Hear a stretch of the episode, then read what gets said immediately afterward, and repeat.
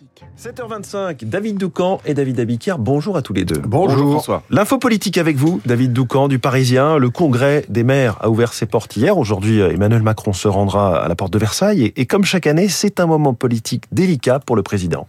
Oui, Macron et les maires, euh, depuis le début, c'est une grande histoire de je t'aime, moi non plus. Euh, Au début de son premier mandat, il y a eu la suppression de la taxe d'habitation. Les édiles ont cru euh, qu'on leur coupait les vivres. C'était la genèse de la brouille, au point que Emmanuel Macron avait été copieusement sifflé lors de son premier discours au congrès de l'Association des maires de France en 2017. Ensuite, euh, pour sortir de la crise des Gilets jaunes, Emmanuel Macron a eu l'idée du grand débat, euh, justement avec les maires, qu'il avait à ce moment-là remis euh, au cœur de la vie politique et sur le devant de la scène. Cette fois, les, rela- les relations se réchauffaient. Reste que chaque année, le congrès de l'AMF est un sujet sensible pour les équipes de l'Élysée. Il suffit que quelques-uns sifflent au fond de la salle pour que les images emportent tout et donnent l'impression euh, d'un président coupé de ses élus locaux. Et donc vous nous dites que cette année, il innove. Oui, il ne prononcera pas de discours à proprement parler au congrès des maires, mais il se rendra tout à l'heure au salon des maires de France, où il déambulera et échangera à bâton rompu avec les édiles qu'il croisera. Il y a une subtilité. Mmh.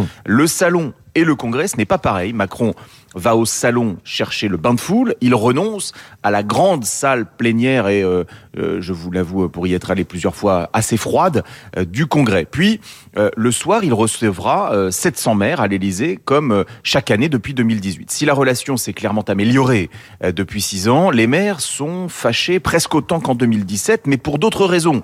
Ils sont percutés de plein fouet par la flambée des prix de l'énergie, les voilà contraints euh, de fermer euh, les piscines pour certains, de lever le pied sur les, les décorations de Noël pour d'autres, ou encore euh, de renoncer à des projets d'investissement, euh, rénovation ou construction d'infrastructures. Ajoutez à cela les violences euh, dont ils sont régulièrement victimes, nos élus ne sont pas de bonne humeur. Macron a coutume de dire que les maires et lui ont euh, pour point commun d'être à portée d'engueulade.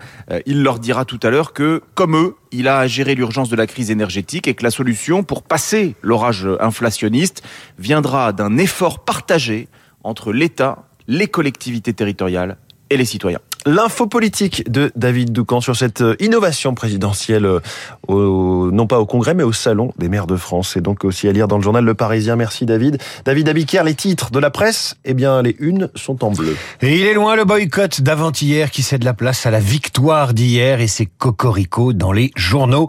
Bleu ciel titre l'équipe aux anges avec une photo de Giroud qui scrute le bon Dieu. C'est très bien parti, se réjouit l'Est républicain. Giroud et les Bleus nous régalent, titre encore le Dauphiné.